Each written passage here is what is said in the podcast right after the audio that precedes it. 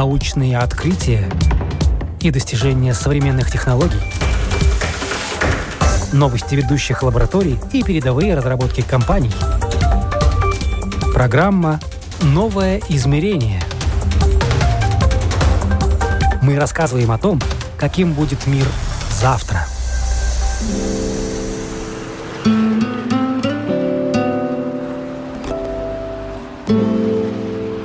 Несмотря на то, что глобализация вовсю шагает по планете, в разных странах развитие технологий идет разными темпами.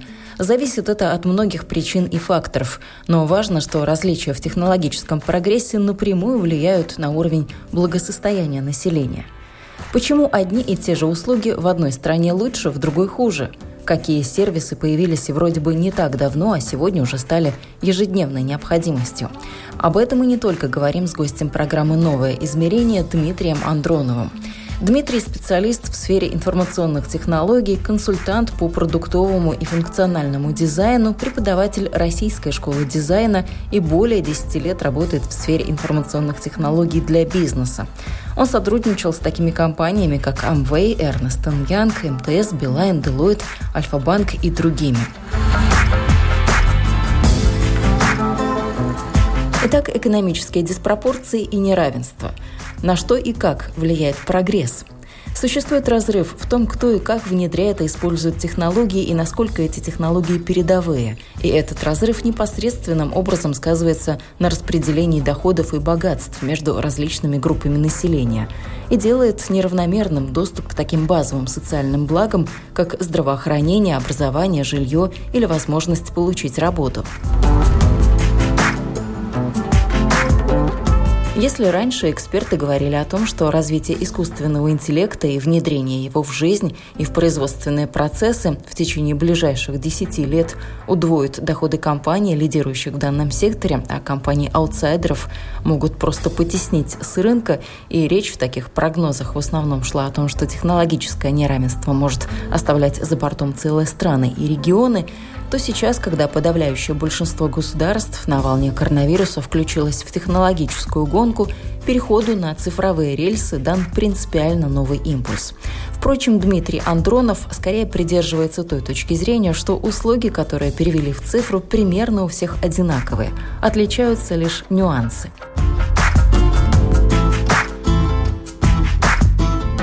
А какие интересные вот такие идеи вы видели, поскольку путешественник э, в разных странах? Есть что-то такое запомнилось, чем было просто пользоваться, что хотелось бы, может быть, перенести? На самом деле очень сложно сказать, потому что все сервисы одинаковые примерно в том или ином уровне.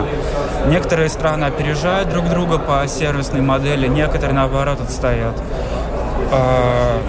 Из таких самых э, поразительных моментов, наверное, все считают, что Япония это сверхпродвинутая страна, но на самом деле нет. Та же самая Латвия и Литва в плане продвинутости местами опережают. Например, даже заинтересовали. А, публичный, общественный транспорт. В Японии вы можете купить проездные только за наличку либо вам нужно подключать сложные мобильные приложения, которые работают э, только на конкретной стране. Латвия, ты приезжаешь и уже тебе не нужна наличка, ты все покупаешь с телефона, и это очень удобно. То есть с нашим эталоном вы разобрались, да, хорошо? я четвертый год приезжаю в Латвию, и я приятно удивлен, что Латвия, такая небольшая страна, была одна из первых, кто ввела безналичную оплату проезда. Россия уже давно это сделала, это выгодно экономически. Чехия буквально пару лет назад только подключила безналичную оплату для проездных и развивает свое мобильное приложение для покупки проездных и абонементов. И это очень хорошо. Тебе не нужно переживать, а как мне купить официально проездной, как меня могут оштрафовать и все прочее. Все, ты поставил приложение, ты оплатил, просканировал с телефона, либо купил талон в э, автомате, все, все удобно и просто. Нет никаких э, проблем для путешественника, который в первый раз приезжает в страну. С учетом того, что страна небольшая и нужно решать очень много технических вопросов, у вас это очень хорошо получилось и дай бог развиваться дальше, потому что цифровизация и продвижение услуг за пределами страны – это то, что может двигать экономику. И меня очень поразило, насколько в Латвии развился гэмблинг, о том, что Сфера игр. Игр, да, э, азартных игр. Это один из таких перспективных бизнесов, в принципе, который э, может зарабатывать хорошие деньги. Я не хочу... Но он не очень этичный, поэтому многие компании сознательно в него не идут. Есть и такие. Сейчас уже, когда молодое поколение начали думать о том, что именно они делают, да. начали задумываться о каких-то зеленых а... идеях и так далее. Давайте честно, люди всегда искали азарт. Это рулетка, это карточные игры, это всегда было, есть и будет. Да, это может быть э, сопряжено с этическим вопросом э, зависимости э, игровой, алкогольный и так далее. Но давайте честно, каждый взрослый человек сам несет за себя ответственность. Если он не может остановиться, с точки зрения бизнеса, логично, конечно, не останавливать его, но вы можете всегда внедрить этические моменты, когда раз в час вы останавливаете игрока и говорите, так, остановись, тебе нужно сделать перерыв, и мы дадим тебе маленький бонус за то, что ты отдохнешь. Опять же, вы даете человеку возможность одуматься, передохнуть, но все равно подстегиваете его к последующему возврату. С появлением, кстати, голосовых сообщений мир раскололся на два лагеря – обожатели и ярые ненавистники. За что люди любят и ненавидят голосовые сообщения? Об этом рассуждать можно долго, но то, что у этих новшеств есть и плюсы, и минусы, это совершенно очевидно. Из плюсов голосовые сообщения экономят время для того, кто их отправляет. Надиктовал и побежал дальше, о чем еще мечтать. А вот минусов заметно больше, и говорят о них в основном те, кто такие сообщения получает. Ну вот, например, другие люди могут услышать такое сообщение. Или нужное сообщение сложно найти в общей массе, если понадобилось вернуться к какой-то информации. К тому же текст можно прочитать быстрее, а вот послание займет гораздо больше времени, чтобы его прослушать. Иногда бывают плохое качество звука, но и не всегда, конечно, удобно прослушивать голосовое сообщение, если человек находится в людном месте или, скажем, в транспорте.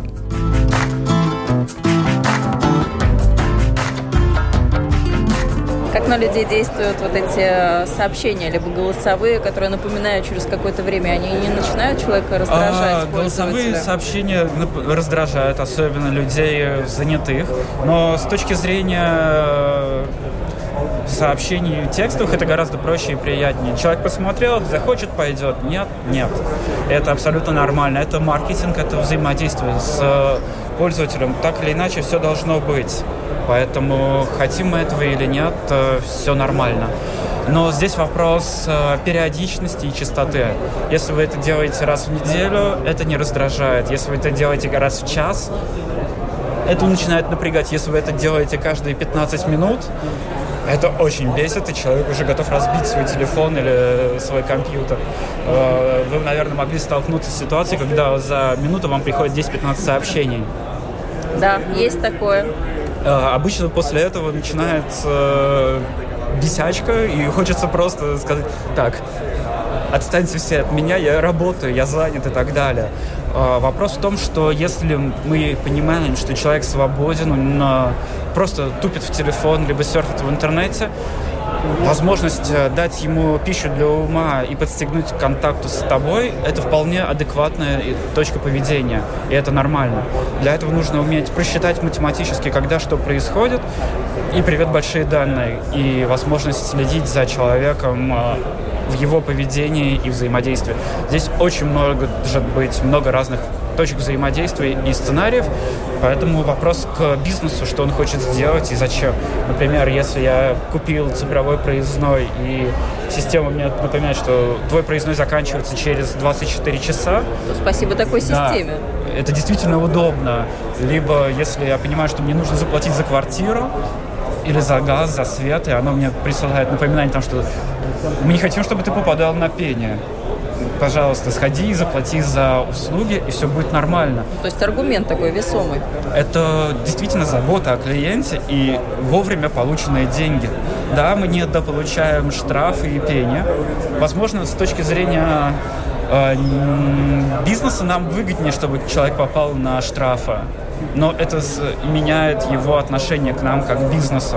Вот Если... бы с парковками была такая система, прежде чем тебе выписали штраф, хотя бы да. какое-то уведомление, что, а, слушай, вот, кстати, вопрос. посмотри. А, вот мы видим Европарки, которые здесь стоят, но они же не автоматизированы, и мы не можем их с точки зрения э, цифровой экономики поставить на место в телефоне. В России, в Москве у тебя уже давно есть э, приложение, которое тебе об этом напоминает, но у нас и парковка стоит по от 3 до 5-6 евро в час. Но в телефоне у нас можно выставить аппликацию, mm-hmm. которая будет э, с твоей машиной связана и mm-hmm. будет следить за этим. А и оплатить телефоном можно. Вот, видимо, да, это уже нормальная практика. Но вопрос, как построено взаимодействие. Опять же, если нам выгодно, чтобы человек попал на штраф, мы будем ему об этом напоминать. Если нам выгодно позаботиться, чтобы он вовремя оплатил, мы ему за 5 минут напомним, и он пойдет закинет денег еще на парковку. И это, опять же, то, что должны делать э, бизнес-владельцы и продуктовые дизайнеры, которые взаимодействуют с пользователем и строят какую-то лояльную линию поведения. И очень э, сложно понять, э, в каком направлении нам нужно копать. Нам нужно больше денег или нам нужно больше лояльных клиентов, которые возвращаются и платят через нас? На чем мы зарабатываем? Это один из таких важных вопросов, которые должен ответить сам себе владелец бизнеса. В конце каждого года традиционно появляется большое количество прогнозов от аналитических компаний относительно того, какие технологии будут востребованы в следующем году. Однако сейчас, похоже, все предсказания сбываются в рекордно короткие сроки. Катализатором процесса стала пандемия появились проблемы, которые требуют незамедлительного решения. Не исключено, что многие компании теперь видят в них новые возможности и свободные ниши для бизнеса. Так что не было бы счастья, да несчастье помогло. Так совершенно точно могут сказать некоторые компании и предприниматели. Мне кажется, что самое перспективное в будущем – это образование и умение придумать способ решения в э, той ситуации, в которой пользователь оказывается или бизнес оказывается, потому что мы не можем изменить э, себя в одночасье. Вся фантастика, которая была в 60-е, 70-е, она реализуется очень медленно, но верно. И мы сейчас меньше фантазируем и меньше придумываем будущего. Мы живем в том будущем, которое придумывали наши отцы и деды. И очень важно понять, э, на что мы будем тратить больше денег и к чему мы будем идти. Пойдем ли мы по китайской модели, когда все люди будут как в 1984 Орвелла под колпаком, или же мы хотим э, знать о том, что каждый из нас делает, но деперсонализированно, анонимно, чтобы просто понимать, в какую сторону развивать экономику и бизнес, как строить не утопичную историю коммунистическую, когда каждому по потребностям и каждому по возможностям, а сделать так, чтобы люди понимали, что у них есть будущее, что они будут э, востребованы и что им будет нужно определиться, что они хотят делать и в каком направлении идти. Мы никогда не заменим э, сферу обслуживания, такую как поваров, пекарей. Э, а 3D-принтеры с печатающейся едой или тоже А это, это будет утопия? не то это абсолютно не то. Попробуйте. Официанты-роботы, я не знаю, что там Возможно, еще. но робот-официант это, это забавно до первой поры. Когда вы понимаете, сколько нужно купить этого робота, сколько он потом стоит в обслуживании и так далее. Проще использовать конвейерную систему, либо систему самообслуживания. Уже есть готовые альтернативы, которые нужно оценивать и понимать. Мы делаем это ради бизнеса, либо это мы делаем как э, момент привлечения внимания. Поэтому мне кажется, что простые работы, они всегда останутся, и они будут еще ценнее. Например, те же самые парикмахеры, которые вроде бы можно автоматизировать, э, придумать какое-то техническое решение и все прочее. Ой, не факт, не... что получится, Абсолютно нет. Да? Особенно с девушками, когда вы хотите, ой, я сегодня хочу такую прическу, завтра такую. Не выйдет. Максимум, что мы можем автоматизировать, это приготовление инструментов и э, определение, а что же вы хотите. Ничего нельзя автоматизировать э, полностью, если это не касается каких-то расчетов. Если предмет автоматизации касается взаимодействия человек-человек, мы никогда не уйдем от человеческого контакта. Максимум, что мы можем сделать, дать систему самообслуживания, которая будет учитывать, э, что делать и как. А, возможно, в Америке, если вы были, вы знаете, что там популярна система самообслуживания в прачечных. Когда ты приходишь, меняешь доллар на четвераки и сам закидываешь э, белье в э, прачку. И, она и шанс постирать красную кофточку с белыми носками, и не, и не факт, что получится что-то белое и красное. Да, мы никогда не можем это знать точно. Вот в Вильнюсе есть маленький э, стартап ландроматов, который открыл по Вильнюсу сеть э, прачечных, которые работают через мобильное приложение. И это очень удобно. Ты пришел, поставил себе приложение, забронировал машину, пришел, оплатил через приложение, все. Тебе не нужно искать мелочь, тебе не нужно искать э, какие-то сложные вещи. Все покупается в приложении, очень быстро, просто, и это работает, это удобно. То же самое можно сделать в Риге, в любом городе, где есть потребность экономить на воде, либо на каких-то utilities. И это действительно так. А если у вас маленькие квартиры, то ставить прачечную машину довольно сложно, а сушильную машину тем более. Если у вас э, есть какие-то потребности в обслуживании бытовых услуг, мы никогда не уйдем от э, слесарей, плотников, сантехников. И на самом деле эти профессии сейчас стоят гораздо дороже, чем нам кажется. Вызвать сантехника стоит 100-200 евро, просто за то, чтобы он пришел и что-нибудь сделал. И тут я понимаю, что хороший профессионал, который не ленится, может зарабатывать очень много денег, и к нему будет постоянно очередь. Даже если у тебя это ломается раз в год что-то, но у тебя есть клиенты лояльные, ты всегда будешь знать, что ты не умрешь с голода. Но кто-то скажет, фу, сантехник, вроде профессия не престижная, хочется сидеть в офисе, ходить в костюмчике и в белой рубашке. А, не вопрос, ты всегда можешь ходить... Или деньги не пахнут, и это не важно. А, деньги абсолютно не пахнут. Если ты хочешь э, делать то, что тебе нравится, выбирай. У тебя может быть меньше зарплата, но ты будешь сидеть в офисе. Если ты точно понимаешь, что ты хочешь зарабатывать 3-4 э, тысячи евро, ты будешь владельцем маленького предприятия по сантехническим услугам, и у тебя будет, э, нет будет отбоя от клиентов, и ты будешь э, с утра просыпаться, зная, окей, меня через два часа встреча в одном районе, потом в третьем, и я понимаю, что я сегодня заработаю 500-600 евро за день, которые потом я спокойно спокойно обложу налогами, и с меня все это автоматически вычтется. И вот как раз э, будущее будет за банковскими и финансовыми услугами, которые облегчают взаимодействие с государством и с налогами, когда тебе не нужно думать о том, сколько я должен заплатить, сколько меня могут оштрафовать. В Америке это большая проблема, и ни один стартап, который предлагал такие услуги, еще не заработал много денег, потому что все очень часто меняется. В Европе и в России гораздо проще. У нас фиксированные налоговые ставки, и мы можем посчитать считать, сколько мы должны будем заплатить налогов, и вообще об этом не думать.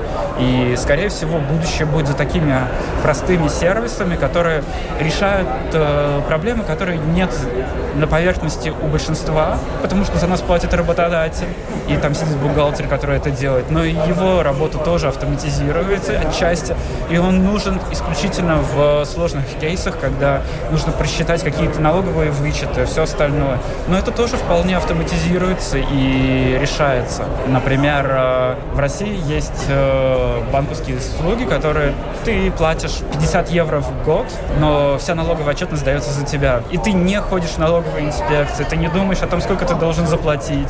И это действительно облегчает работу э, предпринимателя. Это удобно, действительно. И хотя бы прогнозируемо, что касается штрафов и каких-то да, неустоек. и ты вообще не переживаешь о том, что тебе нужно заплатить налоги. О том, что ты проштрафишься и тебе выставят э, налоговое пение. У тебя есть автомат, который считает, окей, в этом году ты заработал 300 тысяч евро.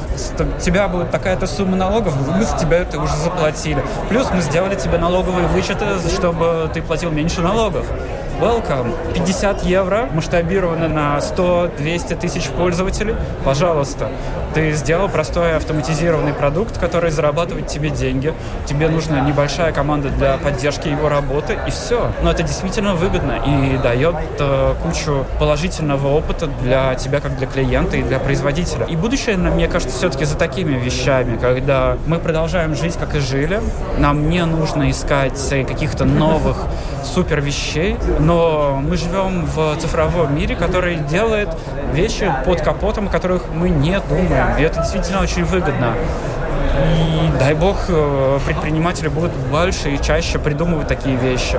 И мы будем видеть все больше и больше бизнесов, которые облегчают жизнь человека, делая его повседневную жизнь комфортной и удобной. И это будет очень круто для того, чтобы наши дети знали, что они хотят. Они могут стать художником, который будет э, зарабатывать деньги за счет своего искусства, но ему не нужно будет знать о всех налоговых э, подводных камнях и о том, как это делать. Поэтому такое простое просвещение людей о том, что, смотрите, вам нужно сделать это, это все. И жизнь становится гораздо приятнее и выгоднее для всех нас. Плюс если эта рабочая модель работает в одной стране, перенеси ее в другую страну и посмотри, что можно будет сделать.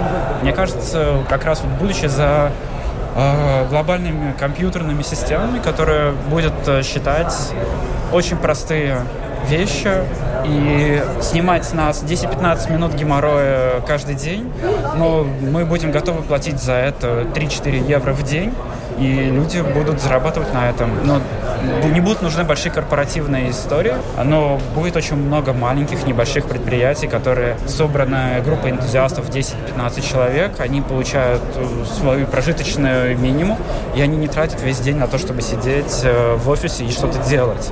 А наоборот, будут более творческими и будут э, иметь возможность э, добиваться этого.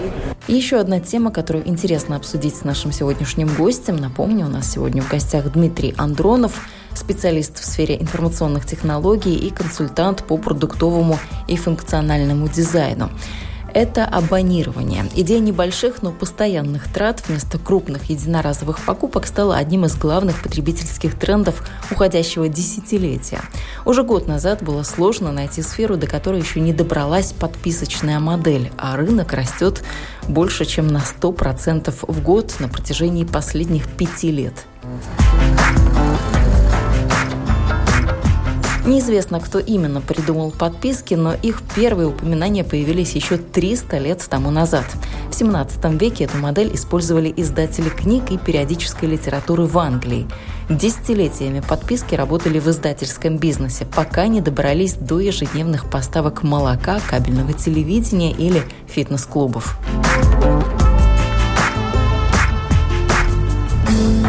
Интересно, что не везде по миру подписки работают одинаково. В одних странах совершенно не работает то, что в других приносит миллиарды. В США, например, сервисы доставки товаров по подписке сформировали миллиардный рынок, а вот жители Латвии или России, напротив, не готовы платить за потребительскую стабильность, и немногие подобные сервисы у нас приживаются. Уже сейчас э, многие люди за что-то платят, за какие-то подписки, mm-hmm. за хранение в облаках э, каких-то данных. Mm-hmm. Вот сколько потенциально таких э, платных сервисов у человека может быть, и насколько вы видите рост вот этого количества приложений? А... И какие-то деньги, за что мы готовы покупать, Смотрите, за что не готовы? Мы готовы покупать контент в хорошем качестве, чтобы нам не нужно было его искать. Еще лет 7-8 назад... Контент или услугу? Я поясню, мы жили в эпоху, когда найти что-то в торрентах было проще и дешевле. Мы пиратели больше, но сейчас проще заплатить 6 евро в месяц за подписку на кино и смотреть его. Хотя иногда хочется обладать чем-то, и поэтому мы идем и все равно покупаем DVD, покупаем Blu-ray, чтобы у нас была вещь, которую мы можем посмотреть, даже когда у нас нет интернета. Есть э, вещи, которые мы все равно будем покупать офлайн. И это, например, те же самые компакт-диски, потому что iTunes, э, другие провайдеры, такие как Spotify, они не могут предоставить нам все, что мы хотим. И мы все равно будем идти, покупать и оцифровывать это для того, чтобы потом пользоваться в телефонах. И из э, чисто онлайновых сервисов мы будем переходить в офлайн по хранению. Например, э, хранение ненужных вещей. Чтобы не забивать балконы и дачи, загородные дома, мы будем покупать подписку на хранение. Это очень продвинуто в Америке Америке, это постоянно пользуются. Сейчас эти сервисы приходят в Европу и в Россию, и они действительно пользуются спросом. То есть какой-то условный ангар с ячейками, да. куда ты можешь привезти свой велосипед, если да. он не помещается в да, квартире, да, да. и потом через какое-то время забрать. Представьте, что у вас куча старой мебели, которая осталась вам от бабушки, но вы не знаете, куда ее девать. Или книги, тоже да. частая история. Абсолютный э, реальный кейс, когда у меня уже год лежит э, на складе 40 коробок с книгами, которые остались от родителей, которые уехали жить в другую страну. Вот представьте себе, что вы живете в коробках. Это дико неудобно. Но я готов платить 30 евро в месяц за то, чтобы они лежали где-то, и я о них не думал. Да, это набегает 350-360 долларов евро в год, но простите, эта стойка стоит 120-160 э, чашек кофе, которые я выпью за этот год.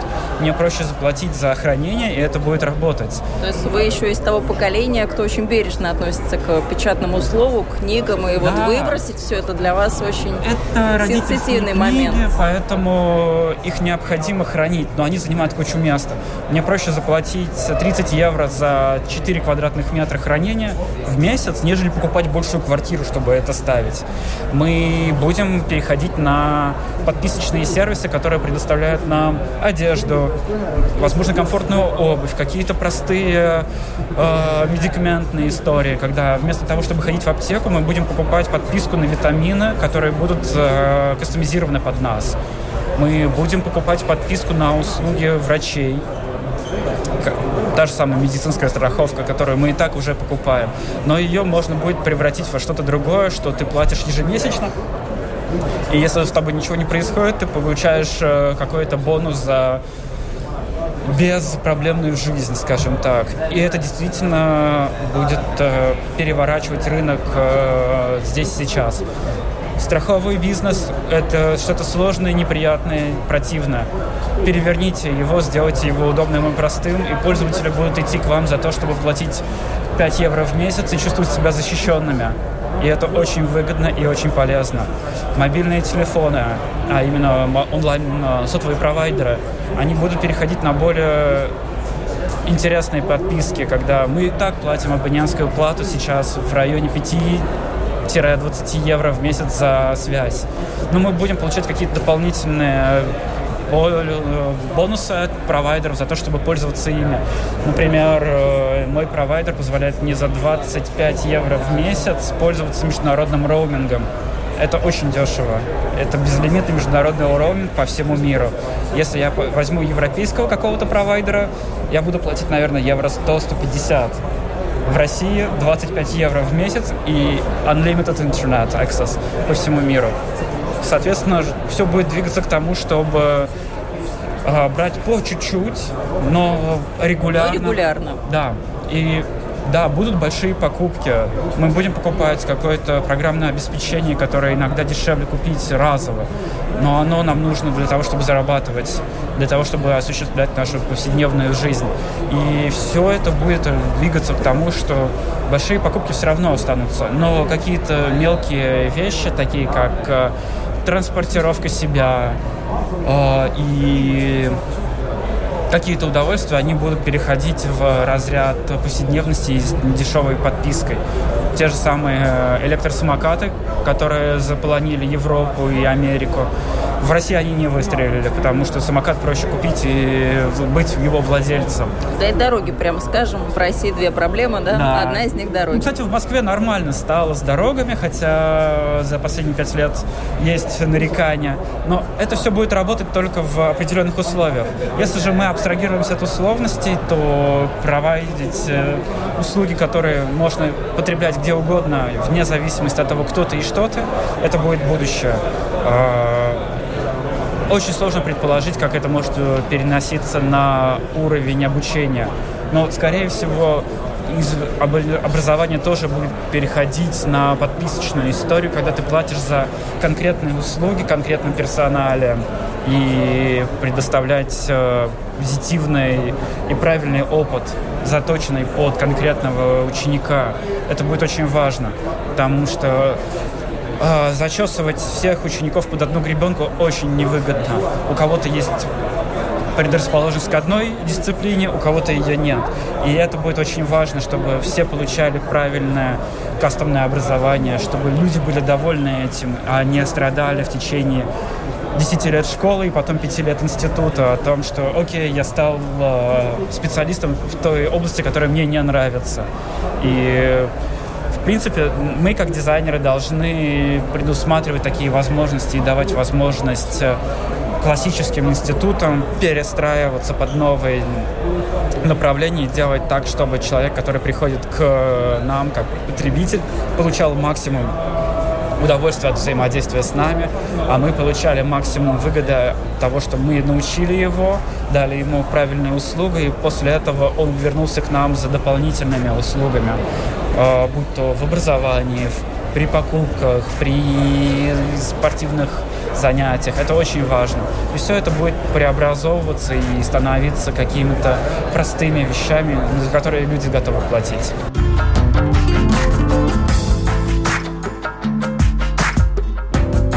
Со взрослыми как-то все понятно, мы уже люди адекватные, понимаем, за что мы сколько платим, какие расходы, доходы. С детьми немножко не так. Для них же тоже есть какие-то сервисы, которыми они хотят пользоваться, но они платные. Вот как этот баланс Мне кажется, найти? здесь э, будет вопрос к осознанности родителей, которые покупают для своих детей эти сервисы. И если этот сервис решает задачи и ребенка, и родителя, то они будут развиваться. Например, сервисы по бэбиситингу детей. Это очень важно для молодых родителей, у которых активная жизнь, активные бизнесы. Они не могут потратить все время на ребенка. И если будет появляться правильный сервис, который предоставляет ситеры, недорого и с безопасностью и качеством, то это будет великолепно. И опять же, мы предоставляем рабочие места, позволяем решить вопрос с свободным временем. Например, вы хотите со своим партнером пойти в театр или в кино, но у вас нет времени. Вы вызываете ситера, который берет вашего ребенка и идет гулять с ним, либо сидит дома, и вы безопасно получаете все это. Но это не ново. Это просто мы добавляем некий уровень абстракции и удобства, чтобы вам не нужно было искать этого человека по проверенным каналам и сделать это быстро. Но имелось в виду именно вот э, подписки детских каких-то а, сервисов. Что именно? Есть, ну, я не знаю, что для детей. Одежда. Там, может быть, одежда или какие-нибудь э, игры детские, Это тоже вполне возможно. Платные все вот а, эти подписки. Ну, развивающие игры, они прекрасно работают. Э, вы покупаете приложение и покупаете подписку на развивающие игры до тех пор, пока ребенку это нужно. Нет, имеется в виду, вы с точки зрения взрослого смотрите, а я спрашиваю с точки зрения ребенка, у которого есть мобильный телефон, а и который здесь... хочет э, э, пользоваться какими-то платными здесь вопрос, услугами. как он будет пользоваться и через что. Все равно за эти услуги платит родитель. Вот, я к этому и веду. Он будет приходить к родителю и просить папу, маму купить родители будут думать и либо покупать, либо не покупать.